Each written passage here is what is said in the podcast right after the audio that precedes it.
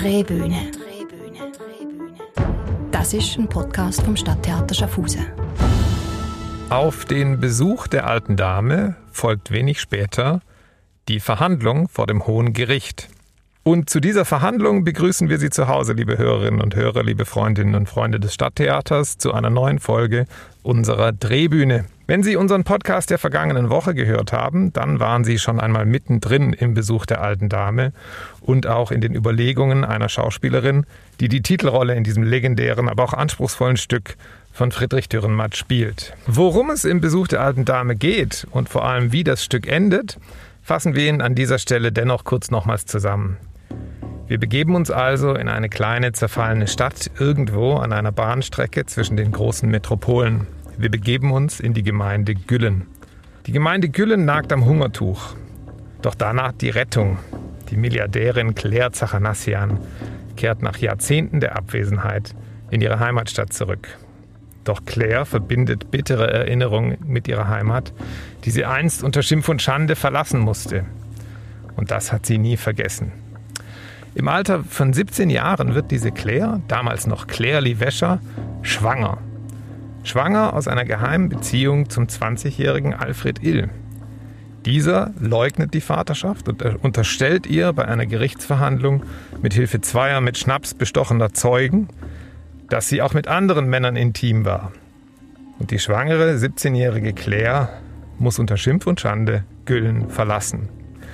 In der Fremde wird aus dem Mädchen Clairely die Prostituierte Claire. Sie verliert ihr Kind Später gelingt es ihr durch mehrere Ehen mit Großindustriellen steinreich zu werden. Mit ihrem Geld kauft sie heimlich Güllens Fabriken auf und lässt sie eine nach der anderen verkommen. Doch davon, wir springen wieder an den Anfang des Stücks, haben die Güllener keine Ahnung. Sie hoffen auf die Wohltätigkeit der Milliardärin, auf Unterstützung, auf Geld. Und tatsächlich stellt ihnen die alt gewordene Dame die Schenkung einer Milliarde in Aussicht. Aber Sie knüpft eine Bedingung daran. Eine Milliarde, wenn jemand Alfred Ill tötet. Zunächst lehnen die Bewohner von Güllen dieses unmoralische Angebot ab. Doch die Verlockung auf den neuen Wohlstand ist zu groß. Plötzlich ist in der Gemeinde Geld im Umlauf, neue Kleider, neue Schuhe werden gekauft. Und jede einzelne Figur im Stück wird oder lässt sich nach und nach bestechen von den Verlockungen des Wohlstands. Und so bringen die Bewohner sich und Alfred Ill nach und nach in eine ausweglose Situation. Am Schluss des Stücks, Sie wissen es alle, liebe Zuhörerinnen und Zuhörer, stirbt Alfred Ill. Er wird ermordet von der Gemeinde in einer surrealen, absurden Gemeindeversammlung, an dessen Ende der Doktor Herzschlag oder Herzversagen feststellt. Nachdem sich der Kreis der Dorfbewohner über Alfred Ill im dunkel werdenden Gemeindesaal schließt. Wir lesen hierzu ein Zitat aus den Regieanweisungen des Besuchs der alten Dame. Ill geht langsam in die Gasse der schweigenden Männer. Ganz hinten stellt sich ihm der Turner entgegen. Ill bleibt stehen, kehrt sich um, sieht, wie sich unbarmherzig die Gasse schließt, sinkt in die Knie. Die Gasse verwandelt sich in einen Menschenknäuel, lautlos der sich bald, der langsam niederkauert. Stille. Von links vorne kommen Journalisten. Es wird hell. Pressemann 1. Was ist denn hier los? Der Menschenknäuel lockert sich. Die Männer sammeln sich im Hintergrund, schweigend. Zurück bleibt nur der Arzt vor einem Leichnam kniend, über den ein kariertes Tischtuch, wie es in Wirtschaften üblich ist, gebreitet ist. Der Arzt steht auf, nimmt das Stethoskop ab. Der Arzt, Herzschlag. Stille. Der Bürgermeister, Tod aus Freude. Pressemann 1, Tod aus Freude. Pressemann 2, das Leben schreibt die schönsten Geschichten. Pressemann 1, an die Arbeit. Mit dem Tod von Alfred Ill und der Abreise von Claire Zachanassian, die seinen Leichnam mitnimmt und sich aus dem Staub macht, endet das Stück Der Besuch der alten Dame. Doch wie schon Bertolt Brecht, Friedrich Dürrenmatts Zeitgenosse, sagte, der Vorhang zu und alle Fragen offen. Wie geht es weiter? Wie geht es für die Gemeinde Güllen, für alle Einwohner der Gemeinde Güllen weiter? Wie leben die Einwohner der Gemeinde Güllen mit ihrer Schuld? Was kommt als nächstes? Und genau darüber unterhalten wir uns heute mit unserem heutigen Gast in einer Spezialsendung live und tape aus einem Schaffhauser Schulhaus, nämlich dem Schulhaus Gelbhausgarten in Schaffhausen. Und ich begrüße unseren heutigen Gast. Unser Gast der Woche. Guten Tag, mein Name ist Pascal Stadler. Ich bin Klassenlehrer von der 2SD in der Sek Giga in Schaffhausen. Ich möchte betonen, ich bin eigentlich nur der Schulprojektleiter. Die Gäste der Woche sind eigentlich meine Schüler und Schülerinnen. Und äh, sie sollten eigentlich im Vordergrund stehen werden Sie auch gleich, lieber Pascal. Trotzdem wollen wir mit dir, bevor wir ähm, die Schülerinnen und Schüler zu Wort kommen lassen, kurz noch sprechen. Wie seid ihr denn dazu gekommen, dieses Buch euch auszuwählen, das Stück euch auszuwählen, der Besuch der alten Dame? Warum habt ihr ausgerechnet das behandeln wollen? Neben der Tatsache, dass wir es natürlich im Theater gezeigt hätten. Ja, es ist natürlich ein Klassiker von der Schweizer Literatur. Dürrematz hat man können, auch schon in der, in der Sekundarschule, denke ich äh, bedeutender Schriftsteller, der auch dieses Jahr 100 Jahre alt geworden wäre. Es gehört äh, bei mir im Deutschunterricht ein zur Pflichtlektüre. Es soll auch ein den Zugang zu der Erwachsenenliteratur bringen. Ja, ist äh, eine der meistgespielten Inszenierungen im deutschsprachigen Raum. Zeitlos, aktuell, auch nach 65 Jahren noch. Das ist der eine Grund. Das zweite ist äh, auch die Sprache natürlich. Die ist nicht zu kompliziert, also für die Jugendlichen gut zugänglich. Oft auch elegant auf den Punkt gebracht, gewisse Sachen, zum Teil gewitzt.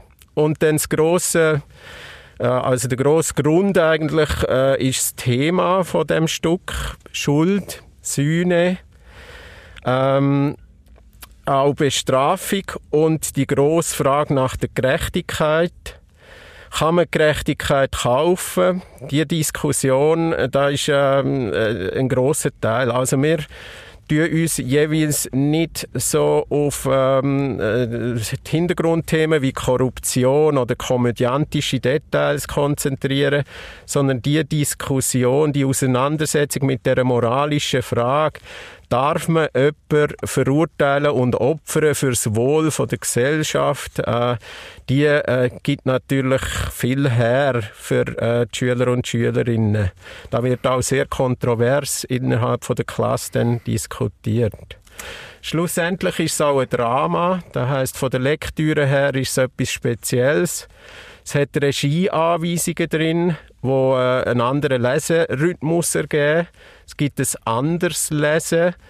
Äh, man kann Figuren verfolgen in dem Stück. Man kann schauen, wie sie sich verhalten. Und äh, schlussendlich wäre natürlich cool äh, auch die Möglichkeit, Verbindung mit einem Theaterbesuch. Das wird uns jetzt aktuell leider nicht ähm, gegönnt sein, aber du hast gerade auf das zentrale Thema ähm, angesprochen, und zwar Schuld und Sühne. Wir haben uns ja in unserem letzten Podcast mit Katharina von Bock vor allem über die Rolle der Claire unterhalten, über die Rachemotive und auch über die Arbeit an der Rolle überhaupt. Jetzt kommen wir, deswegen kurz vorhin die Zusammenfassung des Endes, jetzt kommen wir zur Frage der Schuld äh, der Güllener und der einzelnen anderen Figuren. Wie kam es zu der Überlegung, dass ihr gesagt habt, lass uns doch gucken, was passiert eigentlich danach? Lass uns schauen, was, was ist eigentlich das Stück nach dem Stück? Was passiert eigentlich mit der Schuld der einzelnen Güllener, die dann übrig bleiben? Ja, also wir haben ein bisschen aus der Not eine Tugend für die Jugend gemacht, sozusagen. Äh, weil der normale Ablauf, äh, also ich habe das Stück schon mehrmals gelesen mit äh, Klassen, also etwa zwei, drei Mal. Und normalerweise machen wir es so, dass wir den ersten und den zweiten Akt lesen. Es gibt zu jedem Akt natürlich Leseverständnisaufträge, dann aber auch Diskussionspunkte über äh, Ansichten von Figuren, persönliche Meinungsbildung ist ein Thema. Ähm, und der dritte Akt ist dann meistens so verbunden mit einem Theaterbesuch oder halt mit äh, einer von den Verfilmungen, wo man dann schaut, wie endet die Geschichte, wie geht es aus.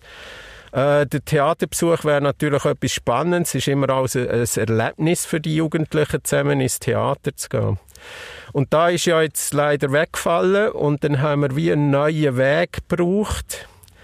Und äh, nach der Absage äh, eine Alternative, die steht eigentlich schon mit der Drehbühne, mit dem coolen Podcast da. Und dann ist eigentlich daraus raus ist eigentlich äh, das Gedankenspiel entstanden, die Idee von der Weiterführung. Das könnte passieren, dass nach der Abreise von der äh, alten Dame eigentlich die Presse doch irgendwie Wind überkommt und äh, die, Schei äh, die Scheinheiligkeit da aufdeckt dass es äh, anschließend zu einer juristischen Aufarbeitung kommt von dem Mord am Ill und schließlich zu einer Gerichtsverhandlung. Äh, bei der Gerichtsverhandlung gibt es natürlich eine Anklage, dann eine Verteidigungsrede äh, und schließlich ein begründetes Urteil.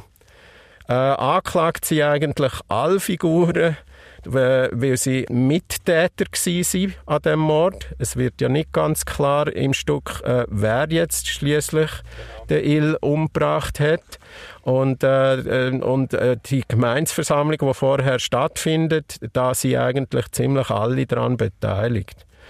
Äh, und diese Aufgabe habe ich dann den Schüler Schülerinnen äh, gestellt. Und sie dann äh, für die verschiedenen Figu Figuren müssen das ausarbeiten, also all drei Teile, Anklage, Verteidigung und Urteil. Das ist sehr spannend und da werden wir jetzt sehr gespannt sein, was uns da deine Schülerinnen und Schüler vortragen. Äh, ich liste kurz mal die Liste der Angeklagten auf, damit wir dann wissen, wer da alles kommt. Zum einen natürlich der Bürgermeister, das wird unsere erste Gruppe sein, dann der Polizist, wichtige Figur im Stück, der Lehrer, ebenfalls eine sehr wichtige Figur, der Pfarrer, Ils Familie, und dann auch die Gefolgschaft von Claire Zachanassian, also der Butler, Kobi, Lobi, Tobi und Robi. Diese sechs Gruppen hast du gebildet in, dein, ähm, in deiner Klasse mit deinen Schülerinnen und Schülern. Und ähm, was waren besondere Herausforderungen, besondere Schwierigkeiten in der Arbeit? Die Anklageschrift hat dann äh, weniger Probleme bereitet. Also äh, man hat einfach auf Spurensuche müssen gehen innerhalb vom Stück. Wie haben sich die Figuren verhalten? Was haben sie gemacht gegen den Ill? Äh, was äh, haben sie aber auch nicht gemacht? Das ist auch ganz wichtig. Also was äh, haben sie unterlassen? Äh, besonders bei der Gemeindeversam äh, Gemeindeversammlung am Schluss. Und äh, da ist weniger das Problem gewesen. Verteidigung ist dann schon schwieriger, oder? äh, da äh, die Ansichten von diesen Figuren eigentlich reinzubringen und ja, da probieren. Hat euch, da hat euch Dürrenmatt nicht sehr viel Material gegeben. das ist richtig, ja. Und äh, was jetzt die Schüler daraus gemacht haben, da bin ich selber gespannt. Ich habe also noch nicht groß Einsicht gehabt in die ähm, äh, Reden, die sie da vorbereitet haben. Ich bin sehr gespannt auf das Resultat, muss ich sagen. Sehr schön. Dann gehen wir direkt rein in die Gerichtsverhandlung zur Aufarbeitung des Mords an Alfred Ill. Besuch der alten Dame, Teil 2. Ich bin für die heutige Gerichtsverhandlung Richterin. Herr Bürgermeister, Sie sind angeklagt worden wegen Beihilfe zum Mord von Alfred Ill, Verschweigen wichtiger Informationen und Drohung an Alfred Ill. Der Staatsanwalt hat nun das Wort. Ich klage Sie, Herr Bürgermeister, im Namen von Alfred Ill an, aufgrund der vorher genannten Vergehen. Ich fordere die Höchststrafe. Ohne Beweise kann ich kein Urteil fällen. Bringen Sie Ihre Beweise vor. Der Bürgermeister ging zu Ils Laden und beschwor ihn, dass er der Presse nichts sagte, und als Il fragte, ob er der Presse etwas erzählt hatte, um was es bei der Gemeindeversammlung geht, antwortete er mit Nein.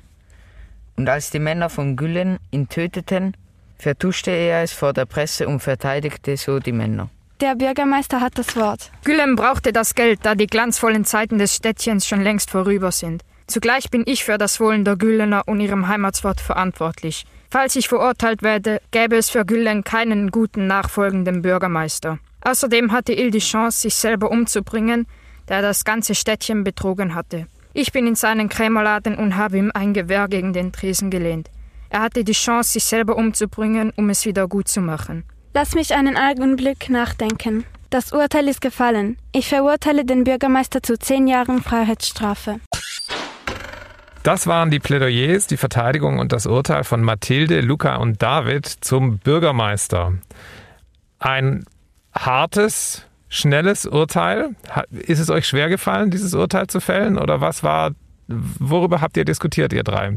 Ähm, also, es ist ehrlich gesagt jetzt nicht so schwer gewesen, weil wir haben schon gewusst, wir wollen den Bürgermeister jetzt halt ähm, ins Gefängnis schicken oder so, weil es ist ziemlich klar gewesen, ähm, dass er nicht wirklich, also dass er der Böse war da. Naja, die eigentliche Böse ist ja die Claire Zahanassian, oder nicht? Ja, schon. Ähm, und teilweise halt auch der Bürgermeister und der Polizist natürlich auch. Sie bringt natürlich ja. alle in eine ausweglose Situation. Mhm. Habt ihr darüber nachgedacht, ob der Bürgermeister vor 30 Jahren schon dabei war, schon mitgekriegt hat, was damals passiert ist, als man die Claire äh, weggeschickt hat? Mm, nein, eigentlich nicht. Und ähm, für die Anklage, was war das Allerschlimmste, das wichtigste äh, Vergehen? Warum habt ihr euch genau darauf konzentriert? Also ich glaube, das wichtigste Vergehen war, dass er ähm, dort geholfen hat beim Mord, also dass er da vertuscht hat und auch wie eigentlich okay für die Männer gegeben hat, dass sie ihn dafür umbringen. Und ich glaube, darum ist das Urteil auch so hart ausgefallen. Schön, vielen Dank euch dreien. Der Bürgermeister ist verurteilt. Mal schauen, wie es dem Polizisten ergeht, der als nächster auf der Anklagebank sitzt. Im Gerichtssaal von Güllen. Die Verhandlung hat begonnen und die Anklagesprecherin beginnt, worauf der Angeklagte prompt antwortete. Die Staatsanwaltschaft legt aufgrund ihrer Ermittlungen dem Angeschuldigten folgenden Sachverhalt zur Last. Alfred Ihl wollte eine Anzeige gegen die Verdächtige Claire Zachanassian bei der Polizei erstatten, denn sie hatte der Gemeinde den Auftrag gegeben, ihn gegen Geld umzubringen. Sie nahmen den Anzeigerstatter in keiner Weise ernst, sondern spielten den geschilderten Sachverhalt herunter und machten sich lächerlich über ihn. Ich dachte, Alfred Ill würde die Aufforderung, Claire Zachanassian umzubringen, nicht ernst meinen. Auch war für mich, als Alfred Ill die Anzeige erstatten wollte, der Ernst der Lage nicht klar. Es liegt ja außerhalb der Lebenswahrscheinlichkeit, dass eine solche Aktion wie die der Claire Zachanassian ernst gemeint sein kann. Indem sie sich weigerten, diese Anzeige aufzunehmen, verletzten sie ihre Dienstpflichten aufs Gröbste. Polizisten haben einen eigenen Entscheidungsspielraum und müssen nicht jede Anzeige entgegennehmen oder gar verfolgen. Erst recht nicht, wenn sie so vollkommen grotesk erscheinen wie in diesem vorliegenden Fall. Kurz darauf hinderten sie sowie zahlreiche andere Einwohner von Güllen Alfred Ill daran, mit dem Zug aus dem Dorf zu fliehen. Ich dachte, der Vorschlag von Claire Zachanassian, Alfred, Alfred Ill gegen den hohen Geldbetrag umzubringen, war nur Prallerei. Ich mochte Ill und wollte, dass er bleibt. Bei der Abstimmung in der Gemeinde hinderten sie Alfred Ill zudem daran, die Versammlung zu verlassen. Ich habe keine Schuld an dem Tod von Alfred Ill, denn ich konnte die ernste Lage überhaupt nicht erkennen. Wenig später stimmten sie gleich, mit Ausnahme von Alfred Ill, wie alle anderen Güllener indirekt dafür, dass dieser sterben wird. Nachdem die Presseleute verschwanden, bestätigten sie Alfred Ill, dass er noch am gleichen Tag sterben werde. Sie stießen dabei Alfred Ill grob mit einem Stoß zu den Güllenern, betitelten ihn dabei als Schwein und forderten ihn auf, in die von den Güllenern gebildete Gasse zu gehen und somit auch in den Tod. Im Nachhinein ist man immer klüger. Ich habe auf der Seite der Gerechtigkeit gehandelt. Das Gericht muss berücksichtigen, was ich im Moment der Anzeigerstattung wusste oder als durchschnittlich begabter Polizist hätte wissen müssen. All das zeigt, dass sie eindeutig am Plan des Bürgermeisters und der ganzen Gemeinde beteiligt waren, Alfred Ill im Tausch gegen die Milliarde umzubringen. Dadurch werden sie mitverantwortlich für Alfred Ills Tod und machen sich des Mordes schuldig. Besonders verwerflich dabei ist zu gewichten, dass sie die Tat gegen Geld als Gehilfe kaltblütig mit unterstützten. Der Richter beendet die Diskussion und bespricht mit den Geschworenen das Urteil. Ich und die Geschworenen haben uns eindeutig entschieden. Herr Polizist, Sie haben eindeutig gewusst, dass Alfred Ill für die Milliarde ermordet wird. Doch Sie haben es überspielt und nicht ernst genommen, was bedeutet, dass Sie Ihrer Pflicht als Polizist nicht nachgekommen sind. Somit sind sie wegen Mithilfe zum Mord an Alfred Ill und Verheimlichen einer Straftat zu einer Freiheitsstrafe von sechs Jahren verurteilt, ohne Möglichkeit einer vorzeitigen Entlassung. So, das waren Selma, Mara, Dielza und David. Sechs Jahre ohne Möglichkeit der vorzeitigen Entlassung. Was ist euch am schwersten gefallen bei der Urteilsfindung und bei der Erarbeitung? Was war der schwerwiegendste Punkt? Die unterlassene Hilfeleistung, die Dienstpflicht oder einfach die grundsätzliche Einstellung von dem Polizisten? Also halt, dass ein Polizist eine sehr neutrale Person war und halt mit schwierig können ein Urteil fällen, weil er halt wirklich sehr wenig Text hat und auch eher eben neutral war und so halt Il nicht wirklich unterstützt hat, aber Claire halt auch nicht wirklich. Welche Rolle wird euch am meisten interessieren, wenn wir das Stück spielen würden, wenn ihr eine, eine Theateraufführung machen würdet mit dem Stück? Äh, ich glaube, Claire Zachanassian, weil sie äh, sehr selbstbewusst äh, erscheint und will ich sie, ja, einfach, kann sie, wie sie kommt mir spannend vor. Der nächste Angeklagte auf der Anklagebank der Gerichtsverhandlung zu Güllen ist der Lehrer. Für diese Gerichtsverhandlung werde ich als Richter da sein. Ich als Anwalt möchte als Ankläger gegen den Lehrer Beweise aufweisen. Ich verkörpere den Lehrer, also bin ich der Angeklagte. Der Lehrer hatte Il mental beeinflusst und hat ihn unter Stress gesetzt. Der wollte, dass Il nicht in den Zug einsteigt. Der hoffte, dass Il getötet wird und das Städtchen die eine Milliarde bekommt. Sehr geehrter Herr Lehrer, stimmt es, dass Sie Alfred Il misstrauisch gemacht haben und ihn damit indirekt gestoppt hatten? Ja, unter anderem trifft das zu. Jedoch hatte ich keine Wahl. Dass ich seine Angst verspottet habe, war bestimmt nicht meine Absicht. Und dass Il nicht einstieg, war ja nicht meine Schuld. Als der Lehrer ganz klar betrunken war, sagte er, dass Il sterben werde. Was darauf hinweist, dass er schon die ganze Zeit wusste, dass Alfred Il irgendwann mal getötet wird. Möchten Sie, Herr Lehrer, etwas hinzufügen? Ja, denn ich war sturzbetrunken, was mich unzurechnungsfähig macht. Jedoch habe ich in diesem Zustand Il gewarnt und wollte ihm helfen. Er hat vor Gericht gegen Il ausgesagt, obwohl er wusste, dass die Folgen dieses Prozesses den Tod von Il besiegelten. Entspricht diese Aussage der Wahrheit, Herr Lehrer? Ich würdige dieser Anklage keine Antwort. Herr Richter, ich erhebe Einspruch. Stattgegeben. Ich habe mehrfach versucht, Claire zu überzeugen, Il noch eine Chance zu geben. Jedoch war es eine Notlage und wir mussten handeln. Mehrere Zeugen können diese Aussage bestätigen. Also bitte beachten Sie dies bei Ihrem Entscheid. Hm. Mein Urteil lautet folgendermaßen. Da der Lehrer schon vorher wusste, dass Alfred Ill getötet werde, macht dies ihn zu einem Mittäter des Mordes an Alfred Ill, was mit sieben Jahren Freiheitsstrafe bestraft wird, ohne Chance auf vorzeitige Entlassung.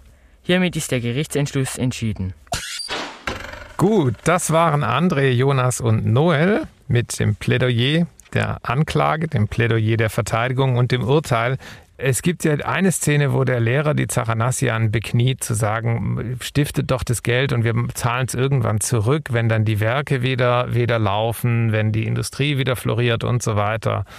Ähm, das seht ihr nicht als ein Moment, was ihn entlasten würde. Ähm, doch, deshalb haben wir die eigentliche Strafe von zehn Jahren auf sieben Jahre verkürzt, da er ja auch noch das Beste in Il gesehen hat und ihn retten wollte. Das ist interessant, weil eigentlich gibt der Dürrenmatt ja all den Figuren keine Chance, äh, den Il zu verteidigen, weil wenn sie Erfolg hätten mit der Verteidigung, würde das Stück ja anders ausgehen und dann würde das Stück ja auch nicht funktionieren. Das ist ja natürlich auf Ausweglosigkeit hingeschrieben. Aber es gibt so Punkte und es ist schön, dass ihr die angeführt habt. Vielen Dank, André, Jonas und Noel. Und wir machen weiter mit der Anklage des Pfarrers. Hiermit eröffne ich die Gerichtsverhandlung im Falle des Mordes an Alfred Ill. Der Pfarrer Güllens wird wegen Beteiligung am Mord an Herrn Alfred Ill angeklagt. Diese Anschuldigung stützt sich auf folgenden Aussagen. Ein Sigrist ist Zeuge eines Gesprächs zwischen dem Pfarrer und Alfred Ill gewesen. Bei dem hat der Pfarrer Alfred Ill dazu ermutigt, die Stadt Güllen zu verlassen und sie, die Bürger der Stadt, nicht in Versuchung zu treiben, ihn zu töten. Der Pfarrer gab selbst zu, er sei schwach, was mit dem Kauf der neuen teuren Kirchenglocke bestätigt werden kann. Laut Aussage des Lehrers von Güllen hat der Pfarrer bewusst eine Gemeindeversammlung für Alfred Ills Tod abgestimmt. Außerdem gab es keine Einwände seinerseits bei der offiziellen Vergewisserung des Einverständnisses zur Annahme der Stiftung von Claire Zachanassian. Er hat somit klar Alfred Ills Tod unterstützt. Seine Anwesenheit am Ort des Attentats kann ebenfalls vom Lehrer, aber auch weiteren Güllernern sowie von der Presse bezeugt werden. Mein Klient, der Pfarrer, würde gerne gegen diese Anklageschrift aussagen. Als Alfred Ill von dem Gedanken verfolgt wurde, dass man ihn jagen würde, stattete er mir tatsächlich einen Besuch ab. Ich leugne nicht, dass ich Ill verraten habe und zusammengebrochen bin, denn dies wäre eine Sünde. Schweren Herzens konnte ich nichts weiteres tun, als ihm Gottes Weisheiten mitzugeben und für ihn zu beten. Mir ist bewusst, dass ich mich in eine schwere Lage mit der Abstimmung über Alfred Ill gebracht habe, aber ich bin machtlos. Würden Sie denn alleine gegen den Strom schwimmen? Mein Abbild würde beschädigt und das Böse unvermeidlich gewesen sein. Ich bekenne mich nicht als schuldig, denn ich habe nichts getan, was Alfred Ills letzten Atemzug bedeutet hätte. Eine Buße für das Hintergehen von Alfred Ill zu zahlen, ist jedoch das Gerechteste, was mir vom Gericht und Gott verschrieben werden kann. Das Gericht hat folgenden Entscheid getroffen. Der Pfarrer wird vorläufig von der Anklage, Alfred Ill getötet zu haben, freigesprochen. Begründet durch Mangel von handfesten Beweisen sowie keinem genügend starken Motiv.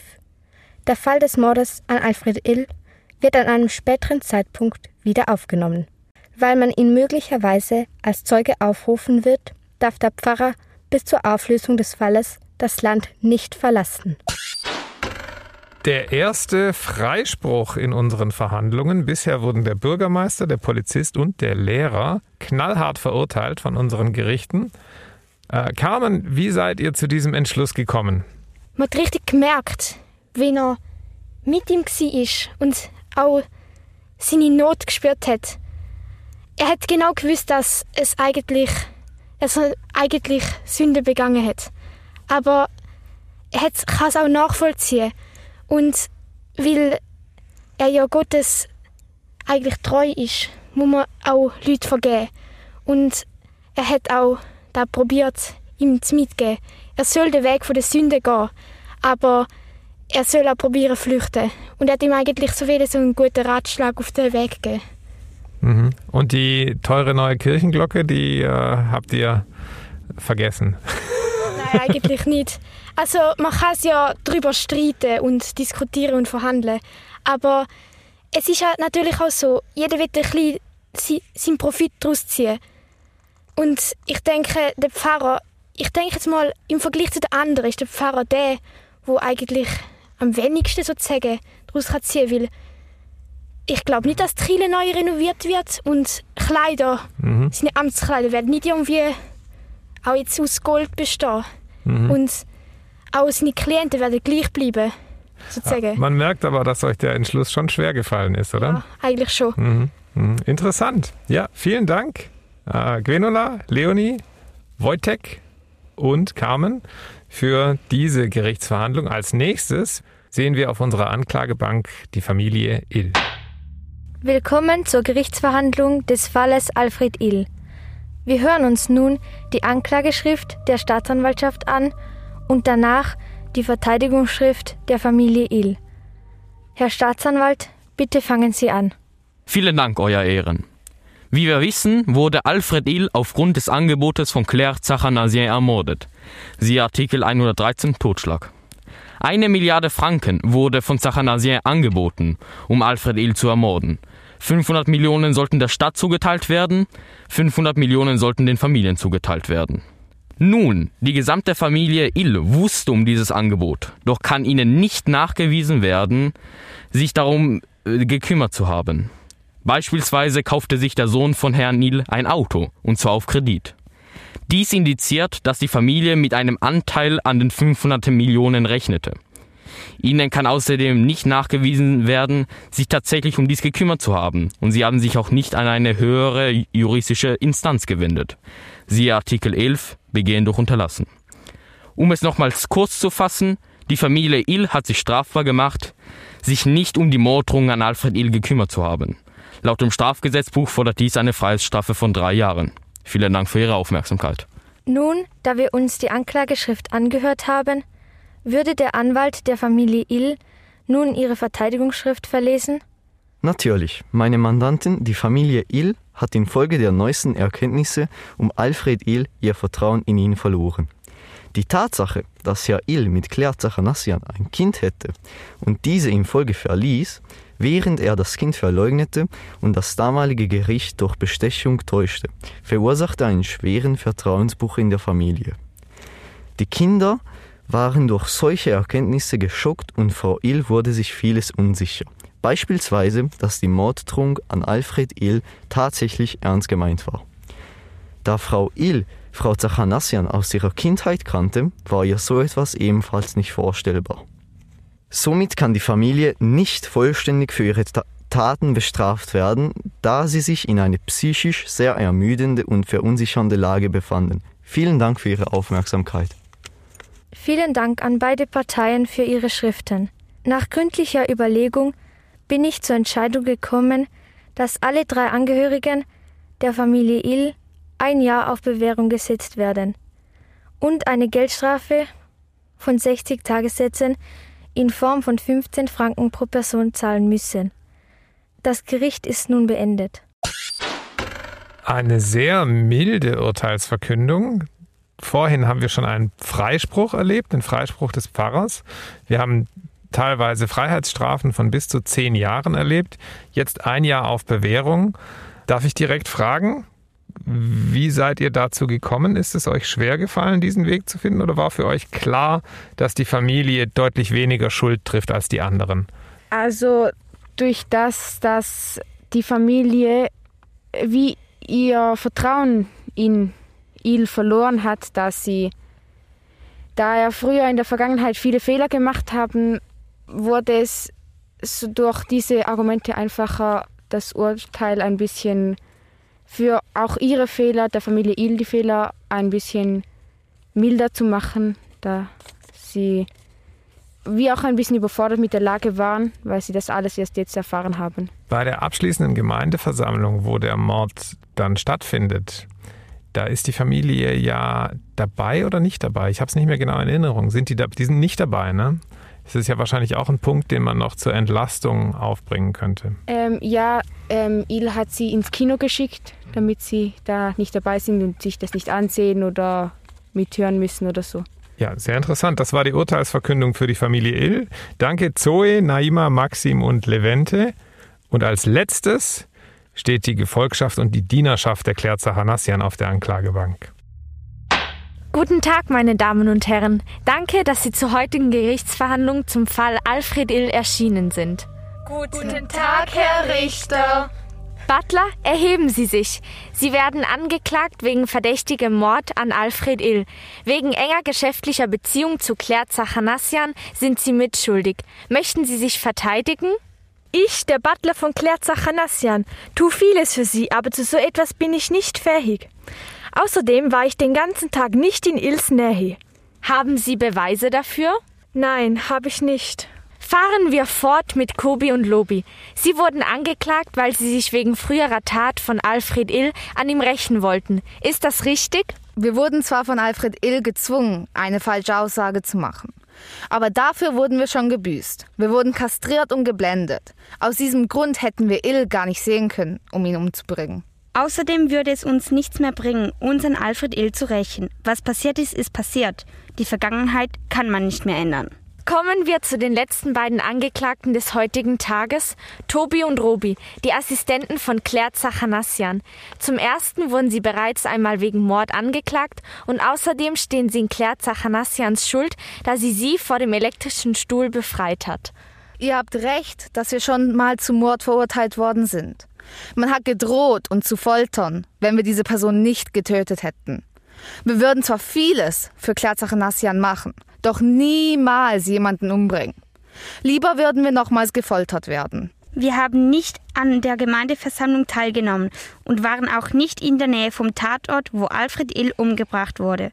Wir können es nicht gewesen sein. Außerdem haben wir während unserem ganzen Aufenthalts hier in Güllen kein einziges Wort mit Alfred Ill gewechselt. Können Sie das alles beweisen? Haben Sie Zeugen, welche beweisen können, dass Sie nicht an der Gemeindeversammlung waren? Man hätte uns gesehen, wenn wir bei der Gemeindeversammlung teilgenommen hätten. Fragen Sie die Güllner.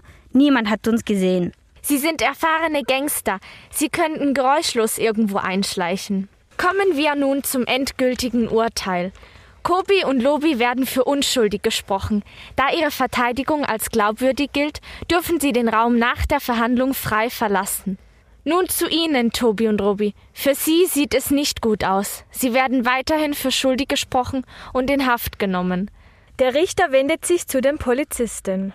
Bitte nehmt sie fest und führt sie ab. Nein, bitte nicht. Wir sind unschuldig. Wir haben überhaupt nichts getan. Sofort abführen. Butler, weil sie kein glaubwürdiges Alibi haben und wegen ihrer engen Beziehung zu Claire Zachanassian, werden sie weiterhin für schuldig gesprochen. an die Polizisten. Führt ihn ebenfalls ab. Nein, stopp, ich habe nichts damit zu tun. Ich würde niemals einen Menschen umbringen. Außerdem habe ich auch nichts mit Tobi und Robi zu tun gehabt. Das Urteil ist bereits gefallen. Sie können nichts mehr daran ändern, außer nun brav mit der Polizei mitzugehen. Ein knallhartes, erbarmungsloses Strafgericht haben wir hier erlebt in unserem letzten Prozess. Ist es euch schwer gefallen, den Richter so oder die Richterin in diesem Fall so drakonisch werden zu lassen und alle einfach, ähm, außer den beiden, die wirklich offensichtlich, den beiden Blinden, offensichtlich nichts hätten tun können, alle einfach zu verurteilen? Oder war das für euch offensichtlich, dass ihr das so machen wollt? Ähm, also wir haben das eigentlich, also das hat sich einfach so ergeben und eigentlich auch so durch die Geschichte und mit den Geschehnissen ist das eigentlich, also ist es uns eigentlich nicht so schwer gefallen. Das heißt, also mitschuldig, weil sie vor allem die Zachanassian zu dem auch machen, was sie ist, also dass sie die, die Macht von der Zachanassian stärken durch ihre Dienerschaft. Ja. Welche, welche der Figuren sind ja verschiedene Figuren, der Butler, Kobi Lobi, Tobi Robi, welche der Figuren, ähm, für welche der Figuren konntet ihr am meisten Sympathie aufbringen? Ähm, also ich denke mal ähm, für ähm, Lobi und Kobi, weil ähm, sie sind eigentlich auch so ein bisschen die Unschuldigen. Also sie, wenn man sie so anschaut als Figur auch schon im Buch, sie sind immer so ein bisschen die Unschuldigen und deshalb würde ich ähm, für die sagen. Sie haben ja auch schon gebüßt für das, was ihnen eigentlich zugestoßen ist. Also, ja. Genau, also das sind ja, wir haben ja auch ein ganz hartes Schicksal, die beiden, weil man so ein bisschen mit diesem Racheplot von der Zachanassian vergisst. Aber dadurch, dass sie ja vor 30 Jahren diese Falschaussage gemacht haben, vor Gericht sind sie natürlich auch quasi doppelt gestraft schon. Das heißt, die sind wirklich am leichtesten freizusprechen. Aber dennoch ein hartes, erbarmungsloses Urteil des Gerichts, mit dem wir unsere heutige Verhandlung schließen, liebe Zuhörerinnen und Zuhörer. Das war der zweite Teil des Besuchs der alten Dame, erarbeitet von der Sekundarschule Gelbhausgarten, Klasse 2 SD des Sekundarschulhauses Gega mit dem Klassenlehrer Pascal Stadler und ganz vielen tollen Schülerinnen und Schülern. Wir danken euch herzlich und freuen uns darauf, euch mal bald bei uns im Theater begrüßen zu dürfen. Beim nächsten Mal begrüßen wir auf unserer Drehbühne den Regisseur Alexander de Vriend von der belgischen Theatergruppe Entrour und Chut. Er spricht mit uns über Theaterproduktionen in Online-Zeiten, Distanzproduktionen, Produktionen ohne Publikum, die trotzdem berühren. Ich bin gespannt auf den Austausch mit ihm und wünsche Ihnen eine schöne Woche. Machen Sie es gut, bleiben Sie gesund und bis bald auf unserer Drehbühne. Drehbühne.